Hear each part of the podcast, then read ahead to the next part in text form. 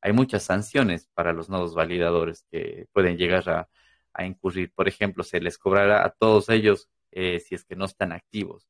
Imagínate que a tu nodo validador algún día, al servicio que tú contrates, le llega un ataque DDoS, que son los ataques de los que hay, reciben múltiples llamadas a un sitio web, por ejemplo, y por eso los sitios web colapsan.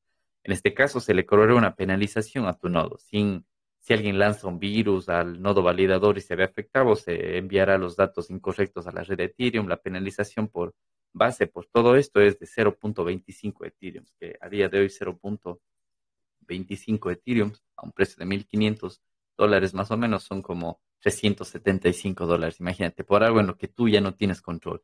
Tú ya no tienes control en que el servicio de tu nodo validador esté fuera de línea o de que reciba un ataque de DOS o que reciba algún tipo de virus y la información se envíe erróneamente a, la red de Ethereum. Ahí tú ya no tienes control y por eso tendrías que pagar una penalización de 0.25 Ethereum.